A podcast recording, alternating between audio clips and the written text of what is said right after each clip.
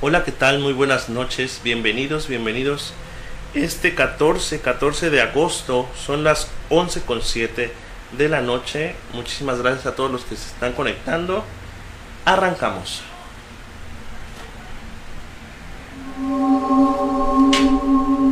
Esto es Voz en Penumbras. Bueno, pues comenzamos. Bueno, pues este pues hoy 14 de, agosto, eh, el clima está como muy rico aquí en Veracruz.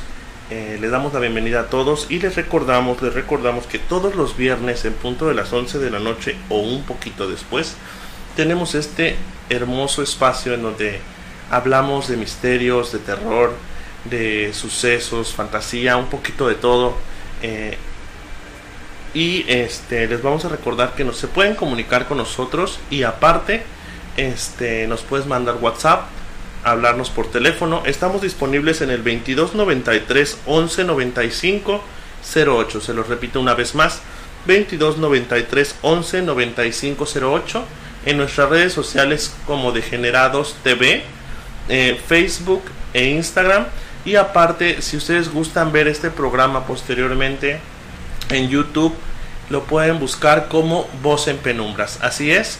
Y em, aparte tenemos también la opción de podcast. Tenemos podcast en Anchor, en Spotify Podcast y en este Apple Podcast, entre otros.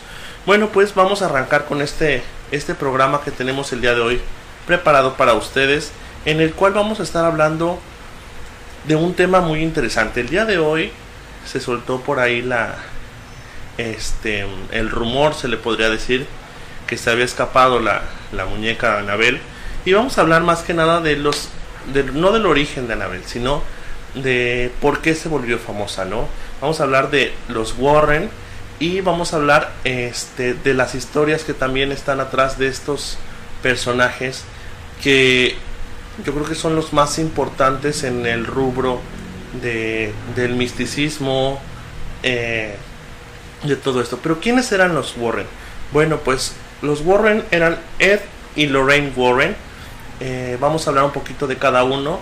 Ed eh, crece en una familia y a los 6 años de edad, de los 6 a los 12, él tiene muchos problemas eh, cuando se va a dormir a las 2, 3 de la mañana.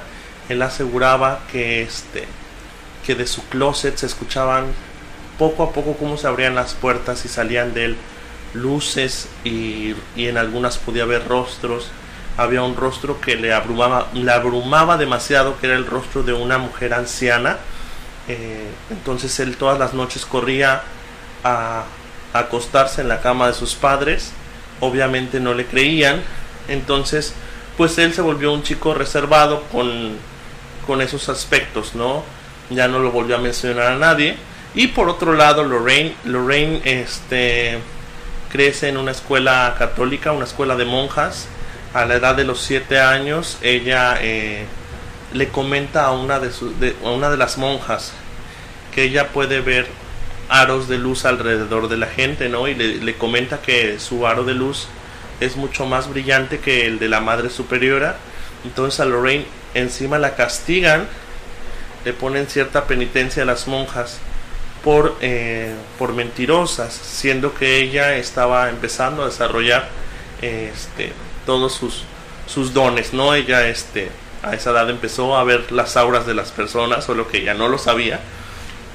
Entonces, pues también este, se ve un poco oprimido e, ese aspecto, ese don, esa sensación, debido a, a que la gente lo juzgaba, ¿no?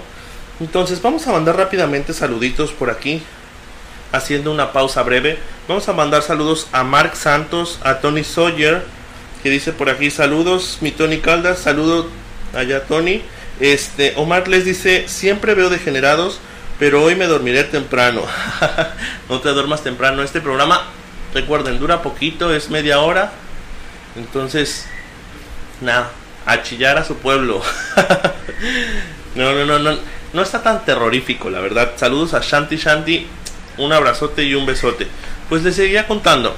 A los 17 años de edad, este Ed entra a trabajar a unos cines. ellos eran de Connecticut los dos, entonces Ed entra a trabajar eh, a unos cines y en esos cines conoce a Lorraine. Lorraine acudía todos los miércoles con su mamá a ver películas a estos cines, entonces ahí se conocen. Un día eh, Ed eh, le nace la curiosidad porque le gustaba Lorraine, la sigue y la invita a salir. empiezan a, salir como, como en una cita normal, una cita de pareja y este a Lorraine se le hace se le hace sencillo en una de estas citas atreverse a decirle que ella pues ya para ese entonces veía auras, veía este espíritus, había espíritus que hablaban con ella, ¿no? Entonces ella le confiesa este secreto a él y él se ve en la oportunidad de confesarle también todo lo que traía guardado, ¿no? Todo lo que le había pasado en su infancia. Entonces en automático hacen clic como pareja y pues hasta no hasta la fecha porque este Ed murió en 2006 si no me equivoco y Lorraine en 2019 pero fueron años de relación. Ed se va a la guerra en este, la segunda guerra mundial. Este le toca irse a la guerra regresa sin problema eh, posteriormente a esto ellos empiezan a dedicarse a vender las pinturas de Ed porque Ed era un fanático de la pintura y trabajaba muy bien la pintura, entonces él empieza a pintar casas, empieza a pintar este rostros, retratos eh, y demás, entonces se vuelve este como su forma eh, de agregar un, sustento económico a la familia. Posteriormente en sus en sus viajes de pintura que ellos salían y pintaban casas, pero tomaban de referencia las casas, empiezan a notar que en algunas se ven algunos entes o se ve algún desorden este, energético en los hogares. Entonces se empiezan a acercar a las familias, ¿no? Se empiezan a acercar a las familias y esta pareja se vuelve muy famosa. Se vuelve una famosa al punto en el que la gente empieza a consultarlos, empieza a realizar ciertas ciertos, ciertas prácticas con ellos. Eh, decide en algún momento estudiar demonología. Entonces, de hecho, es el primer demonólogo que reconoce el Vaticano sin ser un padre católico o cristiano. Él era un demonólogo, este, laico, se podría decir. Este, y pues se hace un boom, ¿no? nosotros lo, lo conocemos a raíz de cierta línea de películas o saga de películas que salió hace algunos años, que es el Conjuro, el Conjuro 1, el Conjuro 2, el Conjuro todos, y en los de Anabel, ¿no? Pero en fin, eh, vamos a aprovechar por ahí. Me dicen, mándame otro saludo. Tony Sawyer, un abrazote hasta la Ciudad de México. Eh, cuídate mucho y seguimos, seguimos por acá. Mil gracias a todos los que nos están viendo. Por favor, compartan el programa. Recuerden que tenemos en Degenerados TV una programación muy padre y aparte tenemos sorpresas todo el tiempo. Ahorita los Degenerados están van a empezar a sortear un tatuaje con Omar, Velas Martí. Eh, les vamos a estar dejando, yo creo que en esta semana, todos los datos para su para la rifa de este tatuaje. Va a estar muy muy padre. Recuerden los lunes Bubudov, miércoles Degenerados TV, jueves Magnolia Tips y viernes Voz en Penumbras. Pues seguimos y vamos a empezar a hablar de los casos más famosos de este par, ¿no? De esta pareja que, que realmente eran increíbles en lo que hacían. Yo estuve leyendo que tienen más de 4000 casos cerrados, ¿sí?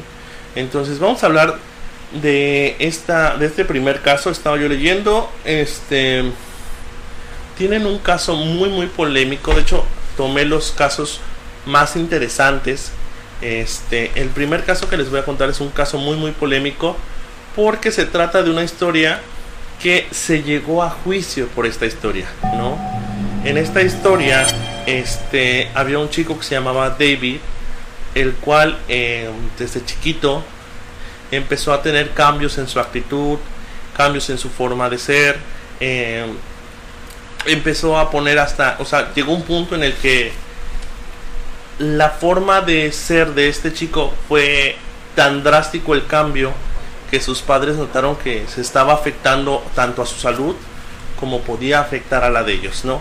Sus padres deciden en este momento entrar en contacto con los Warren. Los Warren acuden, hacen todo este el estudio que se tiene que hacer para saber si, si el niño estaba sufriendo de algún ataque y resulta ser que el niño sí estaba este, inmerso en una posesión demoníaca. Este entonces ellos realizan realizan la el se me fue la palabra disculpen el exorcismo pero al momento de realizarlo este existen ciertas personas que se encuentran en la casa entre ellos su hermana de David y su cuñado de nombre den un segundo Ernie. Entonces Ernie estando ahí hace burlas acerca de lo que está sucediendo porque era una persona escéptica. Y posterior a esto este provoca a estos a este demonio a este espíritu que estaba en el cuerpo de David. Eh, a final de cuentas ese día se logró hacer el exorcismo. Los Warren terminan el trabajo que tenían con el pequeño. Eh, la vida del pequeño sigue normal. Meses después Ernie eh, en un ataque de, furia, de ira o una posesión, como él, él hace referencia, asesina a su casero, que a final de cuentas era también su jefe, y es llevado a juicio por eso. Eh, se, se, vuelve a, a llamar a los Warren y ellos apoyan la historia de que en efecto era el demonio que en algún momento estuvo eh, inmerso en, en el chico David. Y este juicio se alarga, se alarga obviamente con testimonios de los Warren, tanto de Ed como de Lorraine. Pero a final de cuentas el juez, este, pues escéptico a final de cuentas, no aprueba la, la, la, la inocencia de Ernie y queda como culpable y queda pues aparte de como culpable queda este endemoniado no pero en fin. Pues ese fue el relato este así a grosso modo y nos vamos con el siguiente vamos a ver si alguien más se, se conectó saludos por ahí a la señora Elba Castañeda dice saludos me gusta mucho tu programa muchísimas gracias estamos aquí cada ocho días recuerden y vamos con el siguiente. El siguiente habla sobre una casa funeraria. Eh, en una familia, un chico, no sé por qué siempre empiezan con los pobres niños. Bueno, en fin. Eh, un chico eh, es diagnosticado con cáncer y posterior a esto, su madre decide mudarse, perdón. Decide mudarse eh, a un lugar más cerca del, hospital para que el, chico pueda recibir sus este sus quimioterapias, sistemas cómodo y ya no tengan que hacer tanta distancia para llegar al hospital. Se muda junto con toda su familia y posterior a esto llegan a, la casa. Desde el momento en el que llegan a la casa, los hermanos del chico empiezan a a sentir esa sensación rara en el cuerpo, ¿no? Ellos eh, afirman que tenían escalofríos, que sentían que alguien los veía, afirman también que, este, que en algún momento de en las noches veían que se metían a su casa y cuando iban a ver no era nada, ¿no? Ellos se encuentran en su sótano eh, una serie de cuartos que estaban conectados y en estos cuartos encuentran herramientas extrañas. Posterior a esto, un día eh, el chico que tomaba las quimioterapias, que era el que más permanecía en el lugar, eh, empieza a escuchar voces, a lo que en algún momento, pues obviamente también, como todos, lo, lo toman como loco. Y en, una, en uno de esos escenarios, él ataca a una de sus primas. A este chico lo llevan, se llamaba, uh, denme un segundo, no encuentro el nombre por aquí del chico, pero este lo llevan a un hospital psiquiátrico en el que permanece mucho tiempo. Los Warren llegan a la casa, eh, se dan cuenta que en, efecto eh, era una funeraria y que la persona que estaba encargada de la funeraria aparte em, lucraba de cierta forma con los cuerpos y abría los cadáveres, tenía necrofilia con ellos, eh, entonces había espíritus que estaban realmente enojados ahí. Entonces ellos hacen la, el exorcismo del, lugar y hasta ahí queda, pero ya no hay más datos de lo que pasó con el chico que, que acabó en el hospital psiquiátrico y aparte tenía cáncer, ¿no?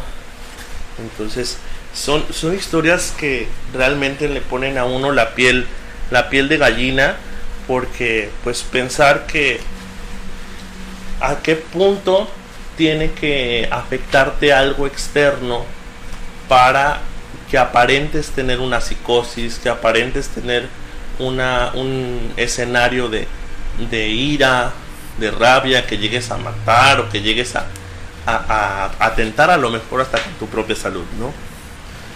Bueno, el siguiente caso, ¿cómo vamos por ahí con, con los mensajes? Vamos a mandar muchos saludos, vamos a mandar un saludo fuerte a, a Bubudov, a este a Beli Hardy, a mi compañero también Daniel Castañeda, todos aquí trabajando andamos. Vamos a mandarles un fuerte abrazo y recuerden, recuerden que se pueden comunicar con nosotros para contarnos sus historias, también si tienen algún dato ahí adicional que nos puedan ofrecer de los Warren. Les voy a dejar por aquí el número que también nos puedes mandar WhatsApp. Es el 2293 11 9508 22 93 11 95 08 para WhatsApp y llamadas. Ahí los degenerados te estaremos contestando. Y seguimos, seguimos. Recuerden también, si no han ido a la página de Facebook, es Degenerados TV. Ahí subimos contenido toda la semana. Denle like. Sigan la página también en YouTube. Activen la campanita para que sigamos con todos estos programas. Estamos Estamos aquí en el quinto programa. Vamos con la historia, de un hombre lobo. Así es, los Warren también tuvieron una historia acerca de un hombre lobo. ¿Qué pasa?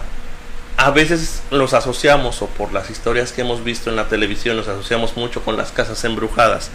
Pero en este caso vamos a hablar de un hombre lobo. Él era William. William desde pequeño empezó a tener como estos este, episodios en los que se enfurecía mucho.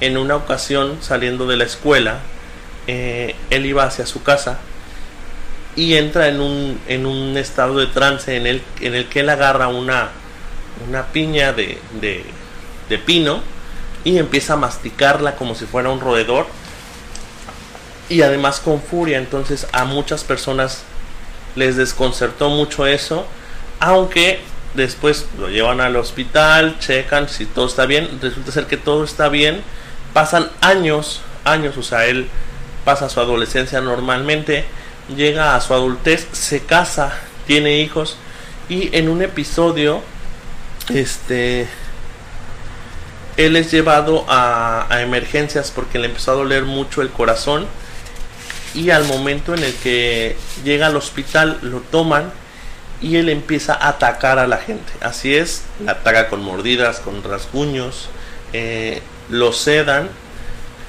y pues obviamente se levantan cargos, cargos y le, asumen el, el ataque a, un, a los nervios, a la situación en la que estaba pasando, que estaba a, punto de tener un paro cardíaco. Entonces no pasa más. ¿Qué sucede? Posteriormente, eh,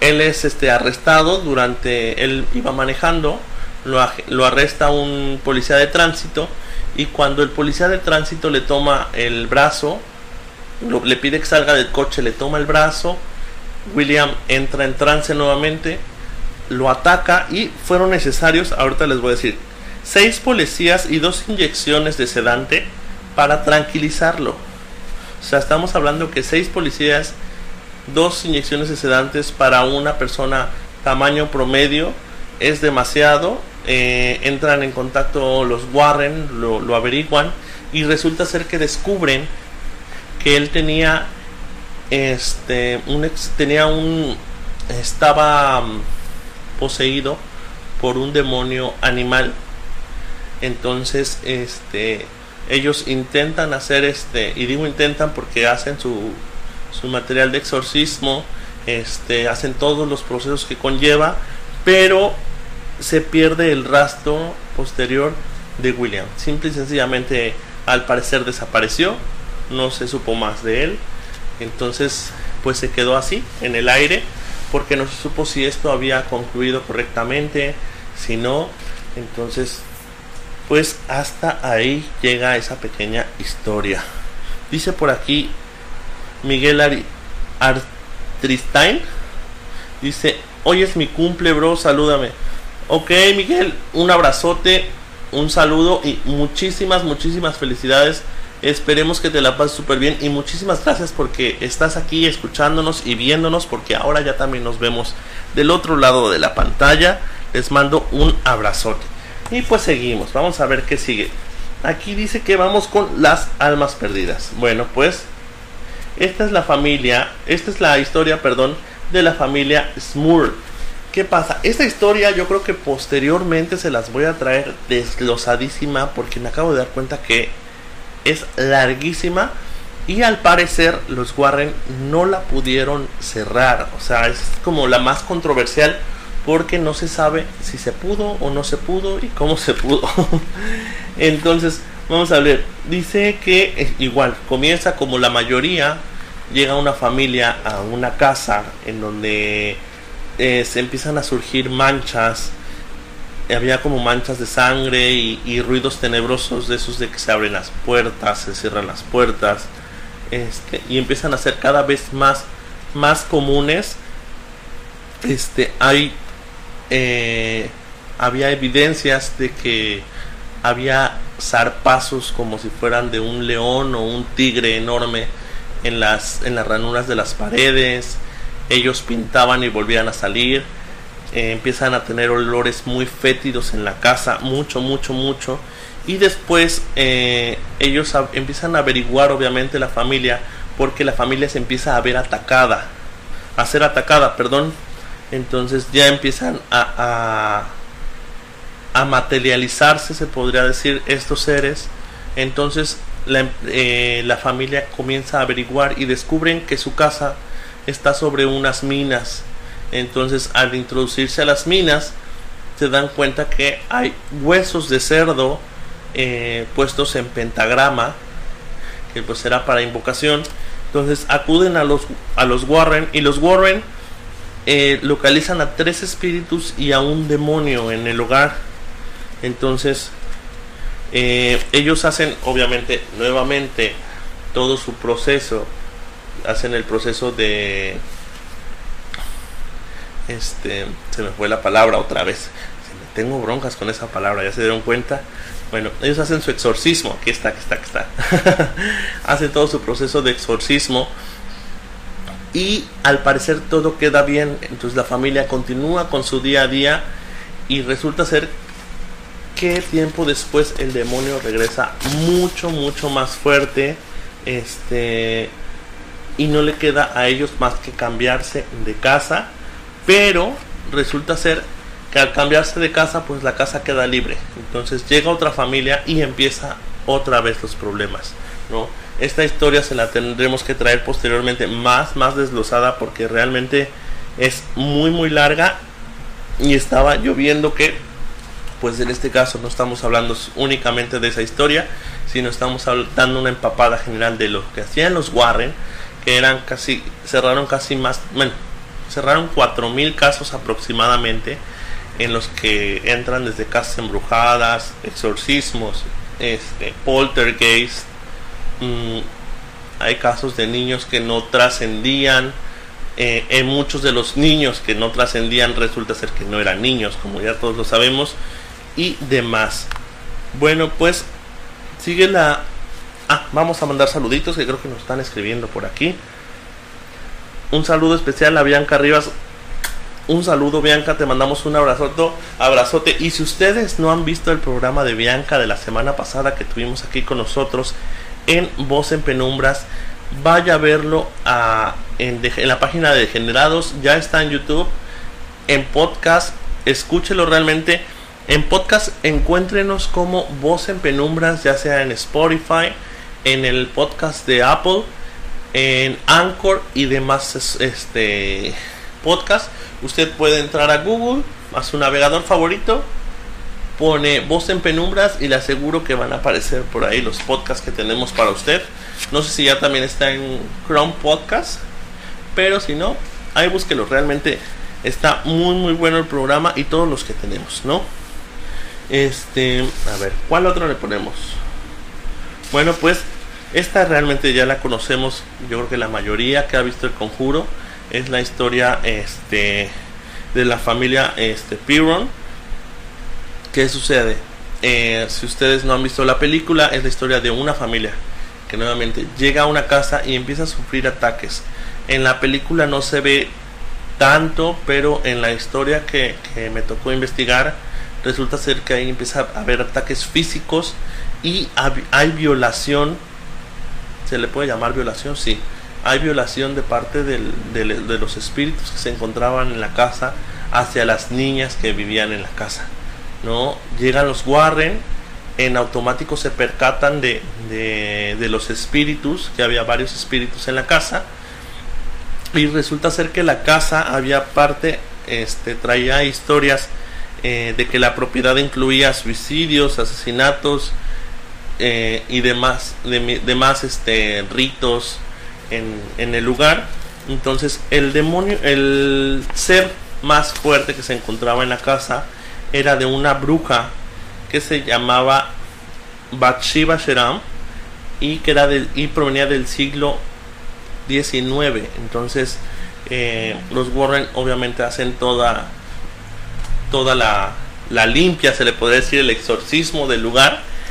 Pero eh, lo que no nos cuenta la película es que realmente la familia sí se acabó mudando, sí ya no se pudo seguir viviendo en la casa. Entonces, este, pues como esas historias hay muchísimas, ¿no? Y pues qué interesante saber, bueno, aparte, aquí no vamos a tocar el tema de Anabel. Digo, ya todo el mundo conoce la historia de Anabel y si no la conoce, eh, a lo mejor hacemos un programa especial, pero pues ya sabemos la historia de Anabel, eh, se las puedo contar a grosso modo.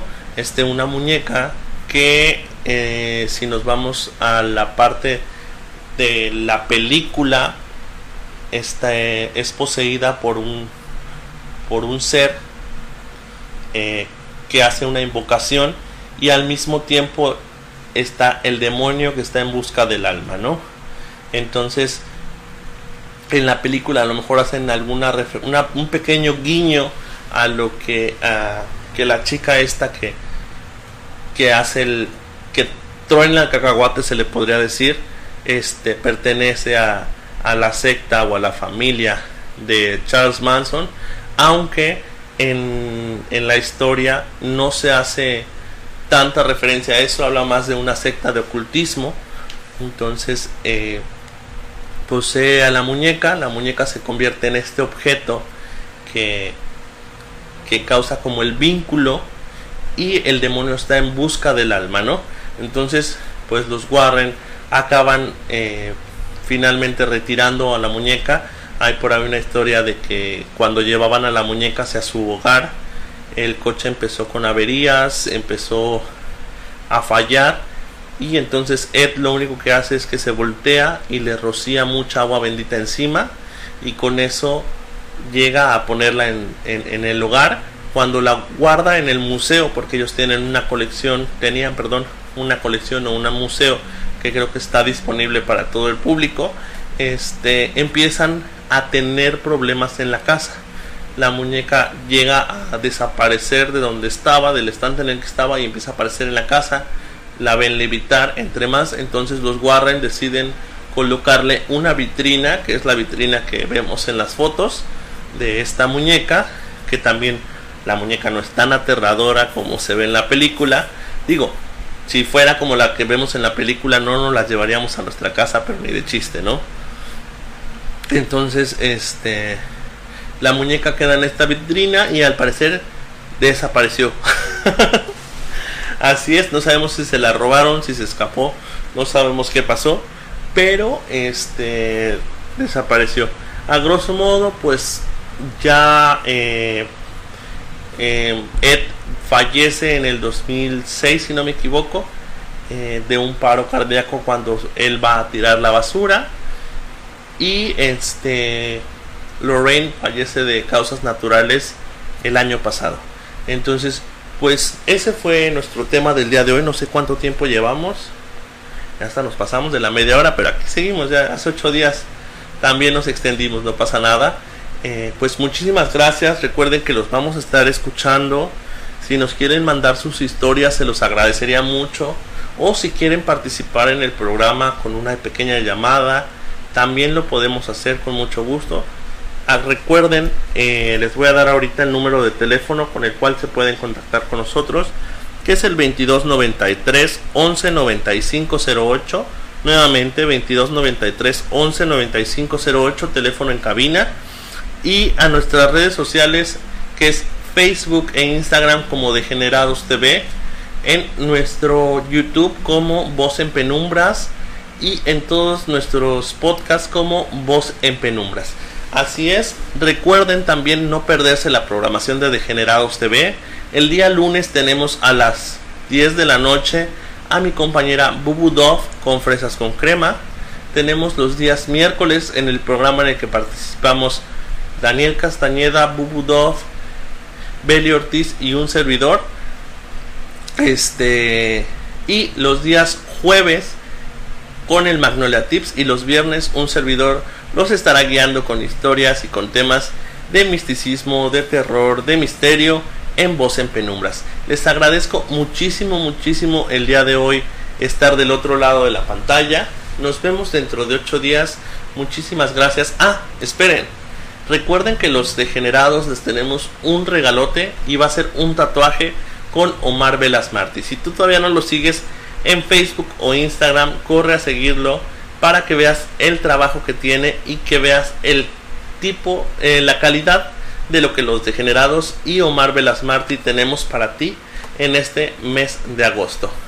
Bueno, muchísimas gracias. Yo me despido, soy Tony Caldas. Esto fue Voz en Penumbras. Muchísimas gracias y nos veremos la próxima semana. Un abrazote, hasta luego.